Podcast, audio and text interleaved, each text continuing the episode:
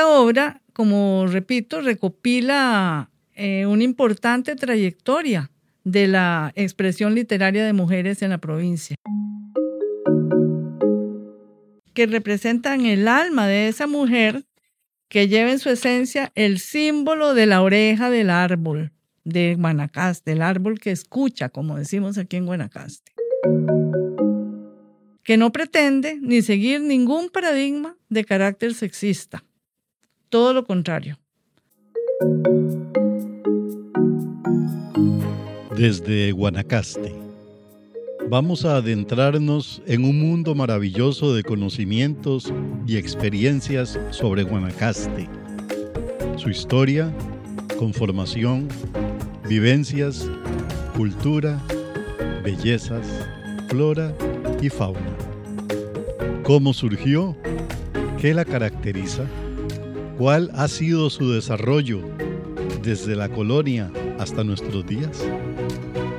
Lo haremos con expertos en el tema y de manera breve, sencilla y clara. Hoy con Ligia Zúñiga, guanacasteca auténtica, escritora, poeta, primera mujer en ser gobernadora de Guanacaste, diputada de Guanacaste ante la Asamblea Legislativa, ha publicado libros de poesía, Cielo aparte, La última cifra del sol, y actualmente está produciendo otros textos. Bienvenida, Ligia. Muchas gracias por la invitación. Realmente es un honor colaborar con ustedes. ¿Considera usted que existe presencia de la mujer en la literatura de Guanacaste? En efecto, las voces femeninas en Guanacaste se han pronunciado siempre a través de las distintas manifestaciones culturales. Sin embargo, dentro del ámbito literario escrito, poesía y prosa, iniciamos esa presencia de la mujer guanacasteca con María Leal Rodríguez, oriunda de Lagunilla de Santa Cruz. Doña María, cuentista, famosísima para nosotros los guanacastecos, y además poeta. Y en este momento hay una agrupación dentro de la que he podido colaborar un poquito de mujeres en Costa Rica, profesoras de la Universidad de Costa Rica en San José y eh, la directora de la Biblioteca Nacional para que ya se presentó un proyecto para nombrarla como Benemérita de la Patria. Eso sería para Guanacaste. El año entrante se cumplen 100 años de la publicación de su libro, ¿verdad? Exacto. Entonces yo creo que sería para nosotros tan, nos sentimos tan felices de lograr eso, ¿verdad? Para Doña María, porque siempre tratamos a nivel de agrupación literaria de que ella inclusive fuera tratada como una de las escritoras nacionales, guanacasteca nacional, dentro de los eh, círculos educativos de las escuelas, ¿verdad? Y los colegios. Pero bueno, ustedes saben que a nivel de nosotros los guanacastecos es difícil entrar en esas, en esas lides metropolitanas. Y yo lo digo con toda libertad porque así es. Cierto. Em, la primera edición de Cuentos Viejos data de 1923. Como dice Juan Santiago, realmente va a cumplir 100 años de la primera edición de Cuentos Viejos, porque hay más, ¿verdad? Y lo hermoso es que esta edición fue realizada por el ilustre maestro nuestro, don Joaquín García Monge, ¿verdad? 14 cuentos en un tomo de 128 páginas. Y digo yo, qué lindo poder hablar en Guanacaste de una escritora de 1923, ¿verdad? Porque ella no es que comenzó en 1923. Claro.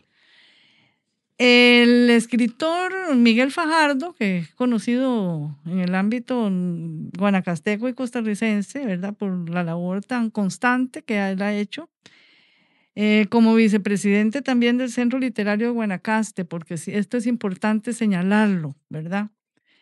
Que hemos tenido una agrupación desde 1974, o sea, este año, el 20 de marzo precisamente, dentro de, ¿qué? Tres días, cuatro días cumplimos 48 años de la existencia de una agrupación literaria en una provincia que es, me atrevería a decir, porque no conozco otra, con esa cantidad de vigencia que todavía se mantiene en constante movimiento. Hemos tenido dos, con la pandemia, pues no nos hemos reunido eh, periódicamente a nivel presencial, pero seguimos trabajando y, elaborando cosas eh, individual como escritores y además como agrupación, porque siempre participamos como miembros del Centro Literario Buenacaste, que nos interesa muchísimo eso y, y ahora hay agrupaciones cantonales que le hemos dicho sean parte para que sea la unión hace la fuerza y yo creo que para nosotros los guanacastecos tenemos que aprender a unirnos más, porque eso ha sido como una problemática, ¿verdad? Pero bueno, no vamos a entrar en ese tema. eh, les decía que el escritor Miguel Fajardo nos hizo entrega en 1996 de un libro que tipo antológico, Otras Lunas, donde incluye 19 poetas mujeres. Porque el tema que, estoy aquí en, en conversación es las voces femeninas en la literatura de Guanacaste. En ese Otras Lunas eh, fue auspiciado por el Centro Literario de Guanacaste y la Asociación para la, Cultura de Liberia, con que también hemos trabajado en otros, en otros proyectos. Eh, esta obra, como repito, recopila eh, una importante trayectoria de la expresión literaria de mujeres en la provincia.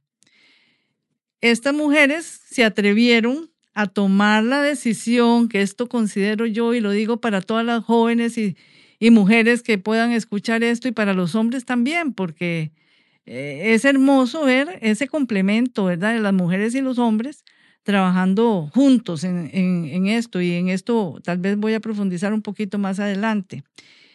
Estas mujeres que se atrevieron a desnudar su mundo interior, porque eso es la poesía y el arte desnudarse uno, su interior, hasta la profundidad, sin límites.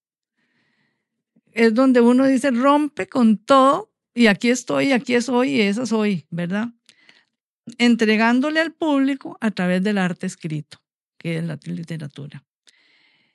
Em, el poeta Fajardo, voy a leer un texto como define otras lunas signa el mundo de la reflexión, la práctica de sus emblemas identificatorios, su pasión, sus luchas, sus entregas, sus denuncias, el yo regional, nacional y universal desde todos los espacios. Porque es el testimonio de esas mujeres, que les voy a decir quiénes son. Eh, fue una recopilación de 1892 a 1996. O sea, es la voz de esas mujeres hablando en diferentes temas de, su, de su vida, ¿verdad? Este nos presenta este valioso trabajo que representa en el alma de esa mujer que lleva en su esencia el símbolo de la oreja del árbol de Guanacaste, el árbol que escucha, como decimos aquí en Guanacaste. Mm. Es un símbolo bellísimo, importantísimo para nosotros que nos hace meditar y realmente trascienda, trasciende, ¿verdad? Ahí están María Leal, Lía Bonilla, Ofelia Gamboa, Amalia Martínez, Julia Machado, Edith Vargas, Yvette Fayron, Fanny Falas, Mélida Obando, Ana Rita Puy, Ligia Zúñiga, Amparo Vargas, Rosario Meléndez, Guadalupe Urbina, Yadira Sotela, Laura Barca, Araceli Bianco y Laura Cristina Cruz en ese testimonio en 96. Magníficas poetas. Sí. Dice que en esta obra reunimos por primera vez con amplia visión una propuesta literaria de expresión femenina en las letras de Guanacaste, que no pretende ni seguir ningún paradigma de carácter sexista. Todo lo contrario, busca declarar esa presencia, esas voces creadoras como sustancia fundamental del equilibrio. Este importante aporta de este poeta guanacasteco rompe una vez más la oscuridad de nuestra historia y abre una puerta a la luz de nuevas investigaciones y estudios del testimonio y desarrollo de nuestra identidad.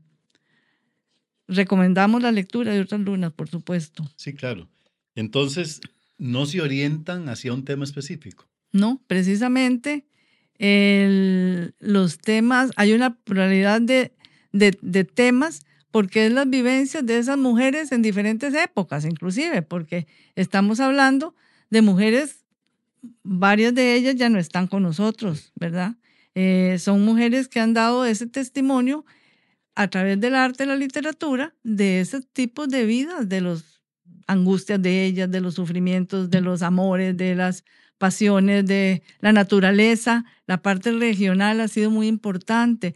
Yo creo que todas las poetas de, de, Guanacaste traen ese testimonio de, que yo pongo como el símbolo del árbol, ¿verdad? Pero es de toda nuestra cultura. Y eso es muy hermoso ver en todos los libros de las escritoras eh, guanacastecas que, que, que hacen trascender la cultura nuestra, que es muy importante. Sí, claro. Sobre todo en el campo de la poesía, ¿verdad? Sí, sí. Porque también en el campo de la prosa tenemos excelentes escritoras. Sí. Yo estoy con un librito de cuentos también, ahí trabajándolo. A ver, a ver cuándo sale. Luego quisiera citar también la obra del Centro Literario de Guanacaste. Que en sus 48 años casi de labor permanente, la mujer siempre ha estado presente. La voz femenina ha estado presente en todas las revistas para mm, como testimoniar que el ser humano no puede vivir separadamente. No, no, no. o sea, somos una unidad. Y esto es hermoso porque ya lo podemos reconocer porque está plasmado en esa escritura que se ha, en esa historia literaria que tenemos en la provincia. Es reconocer, este ha sido un criterio amplio del centro literario, ¿verdad? Que voy a citar aquí las revistas que se hicieron y los años, que eso nos hace eh, exactamente poder decir con toda la autoridad y toda la libertad que ha estado presente la voz femenina en toda la obra literaria de Guanacaste. Con las revistas Aurora Literaria, de 1974 a 1980, 21 números de revistas donde están... lo que eh, cuesta mantener la edición de una revista. Sí, y eran ediciones que hacíamos cuando teníamos que trabajar con polígrafos, sí, ¿te acordás? Eh, a máquina de escribir, de primero manuales y después la eléctrica. Y son muchos años eso. 74, 80. vivencias muy bonitas. Bueno, que hasta costureras, porque primero engrapábamos y poníamos masking tape en el lomo, ¿verdad? Y después con, eh, con costura. Sí. Y fue como quien dice, inventamos, ay, ¿qué hacemos para no poner eso? Bueno, una costurera nos hizo los, los lomos con, con hilo. Entonces, digo yo, es muy lindo ver a veces en la biblioteca de uno esas revistas, ¿verdad? Que ahora con la tecnología, ahora decimos, qué maravilla. Hojas de Guanacaste de 1982 a 1984, patrocinada por el poeta argentino Rubén Vela. Él fue embajador de Argentina en, Costa Rica.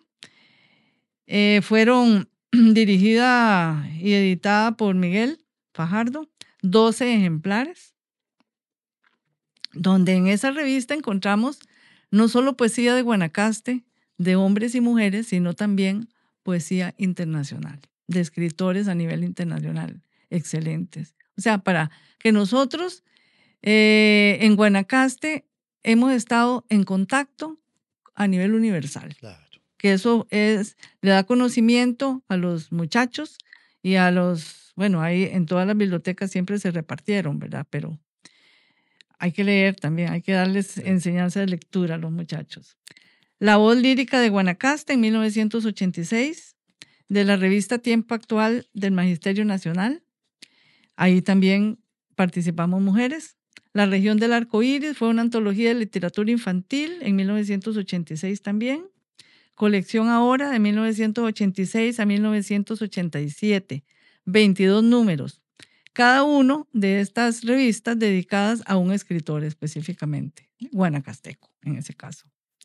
Las em, hojas líricas de Guanacaste, como ya un libro, Florilegio del Centro Literario de Guanacaste en 1987, auspiciado por el Ministerio de Educación Pública, antologado por, el, por Marco Tulio Gardela. Hojas líricas de Guanacaste del 88 al 91. Eh, bueno, una serie de libros, nos va a faltar el tiempo, pero es para decir como un testimonio de la importancia de que la mujer en Guanacaste en la literatura ha estado presente en toda la historia de la literatura guanacasteca. Claro, con sus aciertos, sus miedos, sus frustraciones, sus alegrías, como en todo, ¿verdad? Claro, es, es como decíamos, esa participación eh, que logra el equilibrio, porque podemos considerar que, por ejemplo, en estos documentos hasta Ninfa Santos, que es de 1916, está testimoniada ahí su obra en, en Guanacaste. Cuando vemos que, por ejemplo, Ninfa escribió un único libro en México y, y, en Costa Rica le publicaron hasta el 2013. O sea, como 64 años después se le reconoció. Sin embargo, ya en Guanacaste se le había reconocido su obra. pues qué bueno saber y conocer algo, por lo menos, de la gran literatura femenina guanacasteca. Muchas gracias, Ligia, por tu participación. Con mucho gusto, con mucho gusto.